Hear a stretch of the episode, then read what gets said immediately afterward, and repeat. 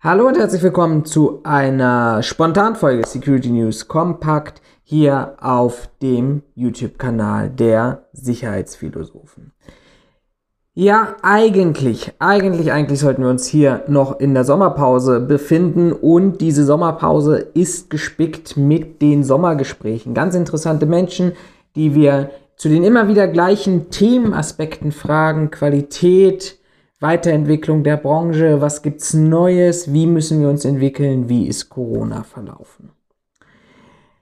Jetzt gab es aber gestern in Berlin ein Ereignis, ähm, das mich, nicht nur mich, und ich denke mal, da geht's Tausenden, Hunderttausenden Menschen so relativ nachdenklich gestimmt hat. Und deshalb diese News-Spezialfolge, um einfach auch dem entgegenzuwirken, zu aufzuschlüsseln, was ist denn gestern eigentlich passiert, was ist passiert, wie ist es passiert, wie ist die Historie, damit wir letztendlich in dem Bereich bleiben, wo wir uns immer eigentlich befinden sollten, nämlich dort, wo Sachlichkeit vorherrscht, wo Fakten vorherrschen und wo Emotionalität und Extremismus jeglicher Couleur keine Rolle spielt und spielen sollte.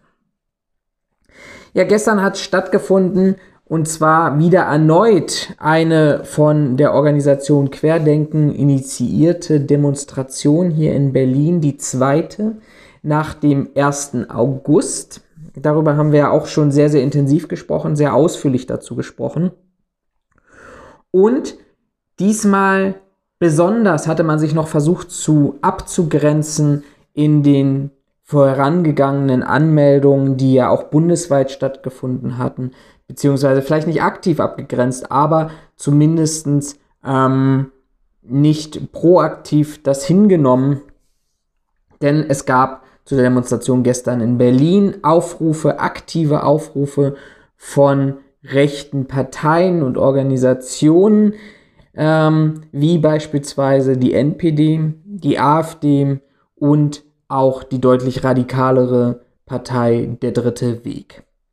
Und das alles hat man so hingenommen, ähm, auch von den Demonstrationsteilnehmern, von den Veranstaltern, weil man, ja, ich weiß es nicht. Ich meine, es gibt im Sprachgebrauch diese Redewendung, so wie man sich bettet, so liegt man, aber man hat sich nicht abgegrenzt davon. Und ähm, natürlich muss sich jeder Demonstrationsteilnehmer der vielleicht nicht aus diesem Spektrum kommt, aber der an dieser Demonstration gestern teilgenommen hat, vielleicht muss der sich auch die Frage stellen, warum ist er da mitgelaufen und warum hat er nicht versucht, andere Mittel und Wege zu finden, ähm, seinen Unmut darüber anders oder nicht zumindest in der Kombination mit diesen Rechtsextremisten, Rechtsradikalen auszuleben, auszuüben. Ähm, was ich auch ganz schön an dieser Demonstration eigentlich zeigte, war das Thema, man kann sich ja aus einem Rechtsstaat, aus einer Demokratie auch nur das raussuchen, zumindest der Meinung nach einiger ja, Organisatoren, Teilnehmer, was einem passt. Man redet auf der einen Seite darüber, was Faschismus, dass wir in einem faschistischen Staat leben, nicht mehr in einer Demokratie, sondern in einer Diktatur. Und das wird möglicherweise, da kann man argumentativ und sachlich auch noch folgern, ähm, damit begründet, dass ja die Polizeipräsidentin in Berlin, die Landespolizei, eine Verbotsverfügung für diese Demonstration ausgesprochen hat. Und diese Verbotsverfügung war natürlich ähm, ja Wasser auf die Mühlen von denjenigen, die dort ähm, Kritik äußerten, äußern wollten, demonstrieren wollten und natürlich auch für deren Argumente, denn deren Argumente waren, sahen sich darin belegt, man will unsere Meinung hier unterdrücken, wir dürfen die Fre Meinungsfreiheit nicht mehr äußern, wir dürfen uns in dieser oder müssen uns in dieser Diktatur den Faschisten, den dort oben, den Verbündeten, in, in irgendwelchen Gilden und Verschwörungen verknüpften ähm, Parteien und Regierungen dort unterwerfen. Diese Verbotsverfügung aber, und die ist ja auch tatsächlich hier auch nochmal eingeblendet hinter mir und die Links dazu gibt es auch nochmal, hat sehr, sehr ausführlich und aus meiner Sicht auch sehr nachvollziehbar und schlüssig auf neun Seiten ähm, ausgeführt, wie dieses Verbot begründet wird. Und im Kern war das eigentlich so zu sagen, naja, man hat am 1. August diesen Demonstrationen trotz aller Widrigkeiten, die wir momentan haben, aufgrund des, des Coronaviruses, aufgrund den Vorgaben, die wir in den ähm, äh, Infektionsschutzgesetzen, in den Eindämmungsverordnungen der Länder haben, eine Chance gewährt, aber man hat feststellen müssen, dass diese Auflagen, die man damals getätigt hat, ähm, nicht eingehalten wurden. Und, das ist der zweite Punkt in dieser Argumentation, dass man auch nicht davon ausgehen kann, dass wenn schon im Demonstrationsaufruf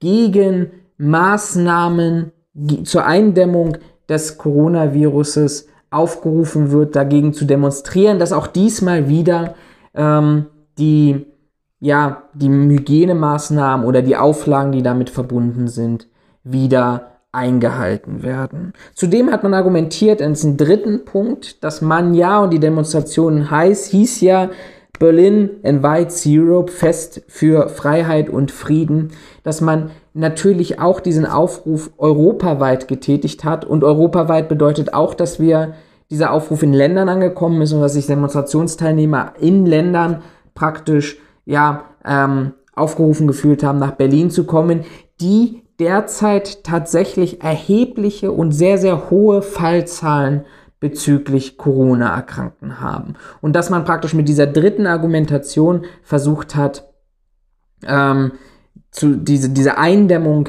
entgegenzukommen, um praktisch diesem Virus nicht weiter die Verbreitung zu gewährleisten. Und das waren praktisch diese drei wesentlichen Argumentationen. Und diese Argumentationen waren für mich schlüssig, die waren nachvollziehbar, sie waren gut belegt gewesen, plausibel belegt gewesen, weshalb man als Polizei Berlin dieses, ähm, diese Versammlung, diese Demonstration verboten hat. Aber es ist nun mal so in unserem Rechtsstaat, und das ist diese Rosinenpickerei, die ich finde, weil in einer schlüssigen und nachvollziehbaren Argumentation und Gedankengang müsste ja eigentlich jetzt die Argumentation kommen, wir sind ja in einem faschistischen Staat, die dort oben wollen uns unterdrücken, wir können sowieso nichts dagegen machen. Das heißt, ähm, man kann auch gar keine Rechtsmittel anrufen oder versuchen, sondern ähm, man wird von denen dort oben gebeutelt. Dass das nicht so ist und dass man sich dort vielleicht auch in der Argumentation selber ja auch, auch die Argumentation wegschneidet und ins eigene Fleisch schneidet, zumindest für die, die von außen dastehen und versuchen, das sachlich nachzuvollziehen, ähm, ähm, schert offensichtlich diese Demonstrationsteilnehmer nicht, weil was hat man gemacht? Das, was man, wenn man äh, in einem Rechtsstaat lebt, jeder machen kann, man ruft ein Gericht an. Und man hat tatsächlich das Verwaltungsgericht hier in Berlin angerufen und hat gesagt, prüfe doch mal bitte dieses Demonstrationsverbot, weil wir sind der Meinung, dass das ähm, nicht so gilt, dass das rechtswidrig ist und dass wir trotzdem demonstrieren dürfen. Ähm, und interessanterweise hat das Verwaltungsgericht in Berlin relativ schnell geurteilt, ja, ähm, auch wenn diese Begründung möglicherweise plausibel ist und ja, wenn auch ähm, dort bestimmte Gefährdungen gesehen werden, aber es darf in Berlin demonstriert werden. Und zwar in diesem Ausmaße, wie es ähm, passiert ist. Denn das Gericht hat das Berliner Demoverbot gekippt. Was währenddessen parallel passierte, war, dass die Veranstalter ihre Demonstranten aufgerufen haben und die Teilnehmer aufgerufen haben und gesagt haben, meldet doch jeder, wir brauchen so viele Namen wie möglich, meldet doch jeder eine Demonstration. Also dass wir bis zum Freitagabend tatsächlich weit über 5000 1000 Demonstrationsanmeldungen hatten, in der Hoffnung, dass eine dieser Demonstrationen in Berlin überhaupt stattfinden kann. Aber letztendlich stehen auch dem Land Berlin ja auch die Möglichkeiten zur Verfügung, Gerichte anzurufen. Und somit ist man in die zweite Instanz gegangen und hat gesagt, naja, äh, Oberverwaltungsgericht von Berlin-Brandenburg, bitte prüft die vorangegangene instanzliche Entscheidung, weil wir der Meinung sind, auf Basis dieser Begründung darf diese Demonstration am Wochenende nicht stattfinden. Und das Oberverwaltungsgericht hat das geprüft und hat gegen 4.30 Uhr am Samstag früh entschieden, ja, Sie hält das erstinstanzliche Urteil, die Demonstration darf stattfinden. Währenddessen, weil praktisch in den Medien selber schon, in den sozialen Medien selber schon der Aufruf kam, kommt trotzdem nach Berlin, wir führen das trotzdem durch, bereitete sich natürlich die Berliner Polizei dort vor, ähm, während aber sich auch die Demonstrationsteilnehmer vornahmen. Und es gab Leaks aus Telegram-Chatgruppen, in denen tatsächlich Gewalt legitimiert wurde, wo man über Gewalt gegen Antifaschisten, gegen die Antifa ähm, sprach. Ein User schrieb beispielsweise, er würde seinem Sohn einen Porsche kaufen, wenn er natürlich nur aus Notwehr äh, einen Antifaschisten, einen Antifa-Teilnehmer äh, erschießen würde. Andere sprachen, sie nehmen ihre Waffen mit. Der Sturm auf Berlin zum Stürzen, zum Hervorrufen einer Revolution war angekündigt. Und das Interessante war an dieser Stelle tatsächlich schon gewesen, dass man mit mehreren 10.000 gerechnet hat, Demonstranten gerechnet hat, mit einer extremen Gewaltbereitschaft, mit Aufrufen zu Gewalt aber letztendlich die Polizei ausschließlich mit 3000 Beamten an diesem Wochenende vertreten war. Ähm, natürlich auch diesmal, und aus so einer Gruppe kam dieses Zitat, was ich gerade eben erwähnt habe, ähm, war natürlich auch wieder diese Bewegung ähm, QAnon dabei. Und was geschah relativ schnell am Samstag im Laufe dieser Demonstration schon gegen Mittag, dass nämlich weder die Auflagen, die ähm, von den, Veran den, vom Veranstalter, von den Gerichten, von der Versammlungsbehörde auferlegt wurden, ähm, beziehungsweise gerichtlich geprüft wurden, ähm, dass diese natürlich nicht eingehalten wurden. Und da gab es eine ganz, ganz interessante Situation. Man könnte meinen, witzig, wenn es nicht so ernst war. Am äh, Berliner Friedrichstraße, wo der erste Sprecher durchrief, ja, wir lassen uns von denen nicht äh, hier uns vorschreiben und ähm, ich sag mal sinngemäß Masken und Maulkörbe und, und ähnliches aufsetzen und äh, gleich darauf eine äh, zweite Rednerin dann sagte, ja, aber bitte nicht die Polizei provozieren, ähm, denkt an die Abstandshaltung, sonst wird die Versammlung aufgelöst. Die Polizei ließ dann tatsächlich eine Maskenpflicht auferlegen, dem Veranstaltungsleiter gegen Mittag, so gegen 13 Uhr, um praktisch das zu kompensieren, was de facto und in einer realistischen Betrachtung nicht möglich war, nämlich die Abstände zwischen den Demonstrationsteilnehmern einzuhalten. Und diese Maskenpflicht konnte natürlich nicht eingehalten werden, so dass es tatsächlich ähm, gegen Mittag, gegen frühen Nachmittag die Versammlung am Brandenburger Tor aufgelöst wurde. Denn der Veranstalter konnte, mein Kommentar erwartungsgemäß, die Auflagen nicht erfüllen. Und diese Auflagen, das schrieb die Polizei Berlin auf Twitter, waren insbesondere äh, die Abstandsregelungen, fortwährende Aufforderungen nachzukommen, die die Polizei ausgesprochen hat dazu und ähnlichen Aspekten, die Teil dieser Spielregeln war, die man auferlegt hatte, damit die Demonstration und die Meinungsfreiheit gewährt wird.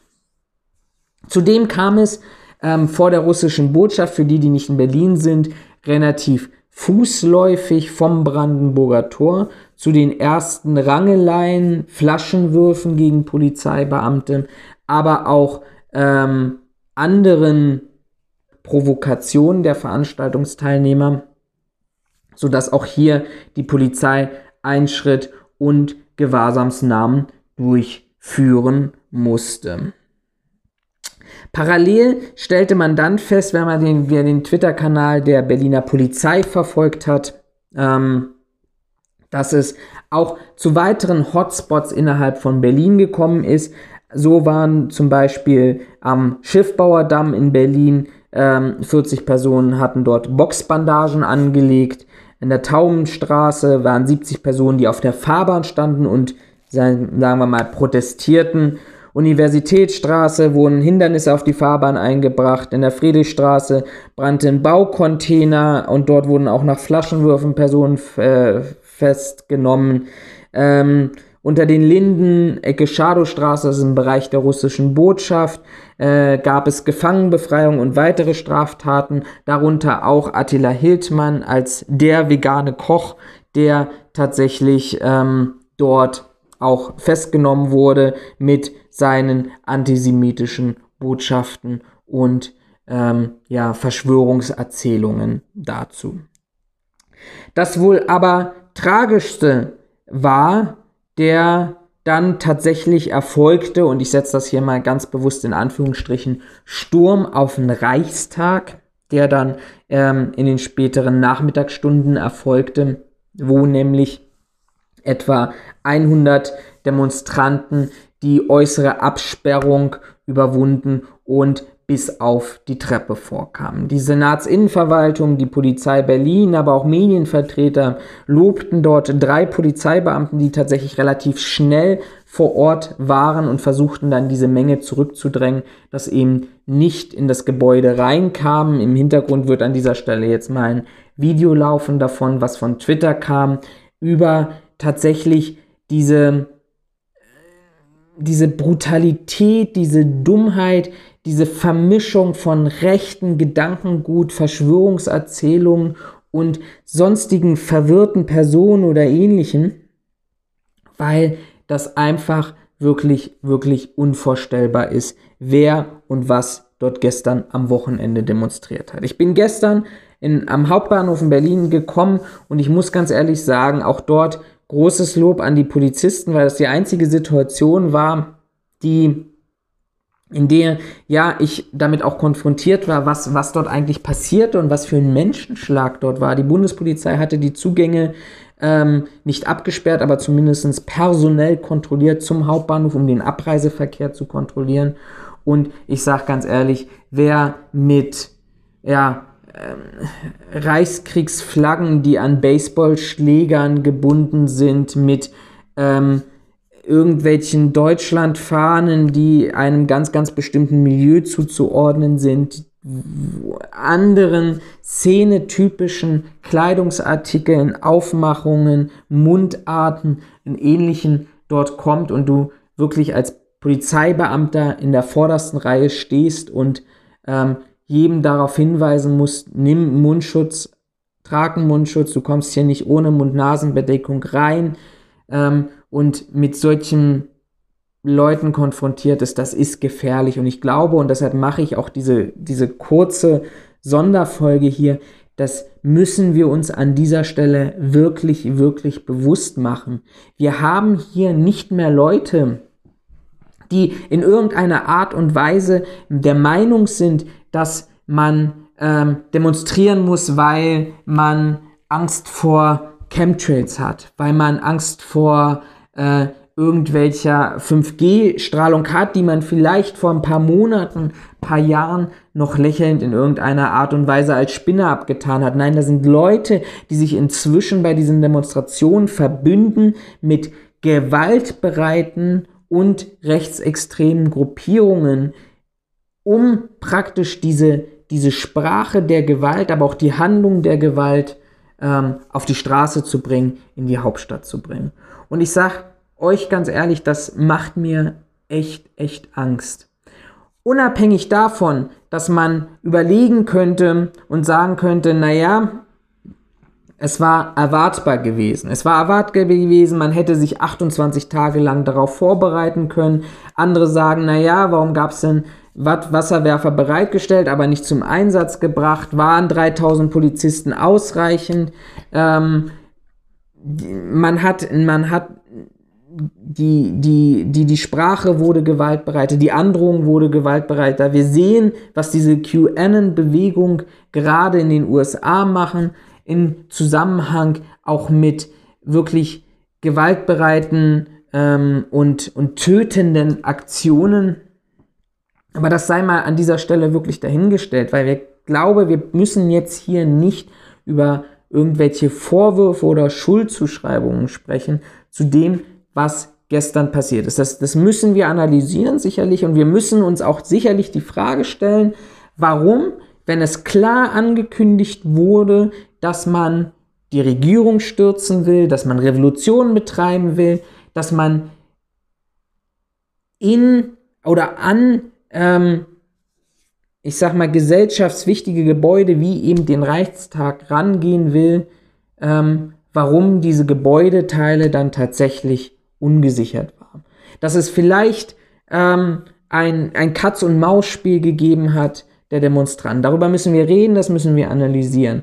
Aber es ist eindeutig, glaube ich, jetzt die wichtigste Botschaft, dass wir auf der einen Seite und ja, auch ich tue das jetzt, weil das, was da gestern demonstriert hat, ist eine Minderheit, aber der, der wird durch diese Darstellung wirklich auch ein, ein Forum gegeben.